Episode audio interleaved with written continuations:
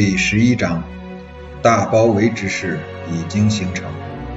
叶挺、林之超上扰之行，战云已在皖南上空密布，陈雷在远方隆隆滚动。早在十二月十日，顾祝同就接到蒋介石的特级密电，原文是这样的：上扰顾长官，一查苏北匪伪不断进攻韩部。为使该军江南部队不致直接参加对韩部之攻击，应不准其由镇江北渡，只准其由江南原地北渡，或有该长官另予规定路线亦可。二，该战区对江南匪部应该照前定计划妥为部署并准备。如发现江北匪伪进攻兴化，或指期限也就是本年十二月三十一日，该军仍不遵命北渡。应立即将其解决，勿再宽容。顾祝同于十三日急召叶挺到上饶，宣布委作命新四军改道北移的新的电令。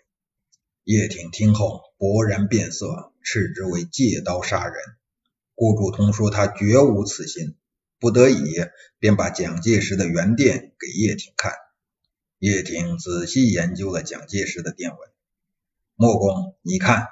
叶挺愤愤地指着“匪部”二字说：“委座是怎样看待新四军的？”顾祝同坦然地笑笑说：“彼此彼此。中共中央的电报是怎样称呼中央军的？不也是匪皖吗？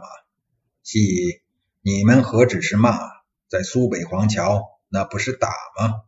顾祝同生冷自重地说：“穆公，此言差矣。”韩德勤主席动员总兵力达十万人，分三路进攻黄桥，并声言要把新四军赶到长江里喝水。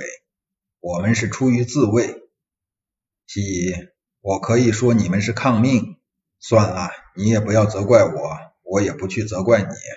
咱们各自心中有数就得了。世上的事情总是公说公有理，婆说婆有理。你们也够难缠的了。不给经费不走，不给枪弹不走，不安全不走。你们口口声声遵命遵命，你们何曾遵过？老同学，不要让我在夹缝里为难了。你们走得越快越好，这是我的忠告。顾祝同显得很诚恳，但他却并没有把全部真相透露给老同学。蒋介石勒令新四军改道北移。很主要的一个原因，还是由于三战区提供的情报而确定的。本年十二月一日，侍从室的第三期五三四号情报是这样的：护敌军部参谋长英井于十一月二十三日赴南京觐见敌丘西尾寿造，商定晋西新四军计划如左：一、对散驻京沪杭地区之新四军，决迫其向皖南退却。并设法使其与中央部队自相火并。二、对散驻长江北岸皖渝边境之新四军，决动员第十五、第幺幺六等师团之一部兵力进西扫荡。三、有驻沪敌第十三军团长藤田进负责指挥。这是一种典型的三角斗争。日伪想把新四军赶到皖南，让国民党来对付。蒋介石却想把新四军赶到江北，在长江的滚滚波涛中去碰日寇的刀锋；我军则想以让步先取得政治上的胜利，然后在军事上以退为攻，夺取华中。兵不厌诈，谁老实谁吃亏。莫公，向东不让走，向北不能走。叶挺愤慨地说：“这不是逼我们留在皖南，给你们就地解决制造借口吗？”“哦，绝没有那个意思。”顾祝同解释说：“你们北移，我们只能协助，并且掩护你们的安全。这一点，我可以用人格来担保。委座的密电里不是说可以由长官部另外划定路线吗？莫公既有如此诚意，请划给我们一条最安全的路线吧。”委座不让你们向东的苦衷你是知道的，向北你们又不走，那也只有向南绕到茂林一途了。这也许是一条可行之路。叶挺沉思地说：“当然，我要报告委座才可以决定。”当叶挺想到必须报告蒋介石的时候，他犹豫了。最安全的，也许是最危险的。至于形势如何发展，只好交给时间决定。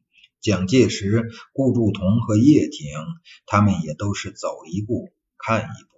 叶挺身负谈判重担，疑虑重重。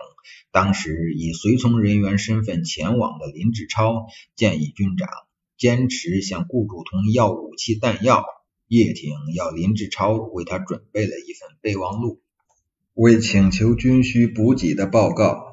我军皖南部队六次保卫繁昌，两次反扫荡中战功卓著，委座两次致电叶军长、向副军长嘉奖。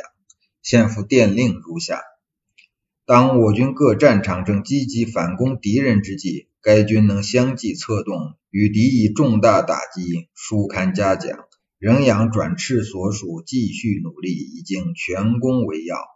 委作连电嘉奖，却是一纸空文，不知奖在何处。不抵抗者，粮弹充盈而倒卖牟利。新四军浴血奋战，消耗巨大，却不给补充，有目共睹，人神共愤。各地群众抗敌团体连日慰劳我军。慰劳品堆积如山，唯独没有枪弹。国民政府南陵县县长张孟涛先生激动万分，登台演讲。他说：“我要打电话给三战区长官，问问他五十二师在前方干了些什么，一枪不放弃城而逃，却口口声声说新四军游而不击。可是这位县长随即被撤职他调，公道何在？公理何存？”新四军北移，路途艰危，步步枪弹，岂能无虑？心所畏微，不敢不直言奉告，敬其长官体察下属之苦衷，视为至感。关于请求军事补给事项，不表于后，请立即废除职军特殊待遇之制度及状况，依照国库一般待遇补给，照军政部规定人数核发薪饷。职军每月经费请增至十七万元，米贴费增至五万元，并请批准加发医院经费两万元，修械所及兵站经费一万元，以上共计二十五万元。顾祝同手持为请求军需补给的报告，微微皱起眉头，一脸痛苦的神色。他慢慢扬起脸来，对着坐在对面的叶挺苦笑一声说：“西夷。”你们的胃口可真大，我们的消耗莫公是知道的。叶挺说：“我们要的也不过是应发之数。”西夷，你也跟我办起外交来了。顾祝同含蓄的笑笑：“这很不好。我知道这个主意不是你的，你们的用意无非是拖延。恕我直言，你们早走早好，敬酒不吃吃罚酒，那就很不明智了。”莫公。你把话说反了，几千条枪，几万发子弹，几十万的经费，你是有权批发的。这次我来，负有新四军全体指战员的重托，空手而回，我没法交代。再说，不给枪弹，我们不能不担心长官部的诚意。诚意是需要相互的，在摩擦日志的情况下，拨给新四军一枪一弹，我都要报告委座，寻不得死情。如果你们向南绕路而行，根本无敌情可言，带过多枪弹反而累赘。一旦进入敌区，我将例行委座给你们补充。这样吧，我再给你增拨两万元开拔经费。好了，西夷，如果我们两人落到讨价还价的地步，那对同学友谊来说就很可悲了。顾祝同一派搪塞之词，使叶挺心冷意沉。但见不可强求，也只好作罢。北移路线未能最后明确，叶挺带着两万元经费回到云岭，这就是谈判的具体成果。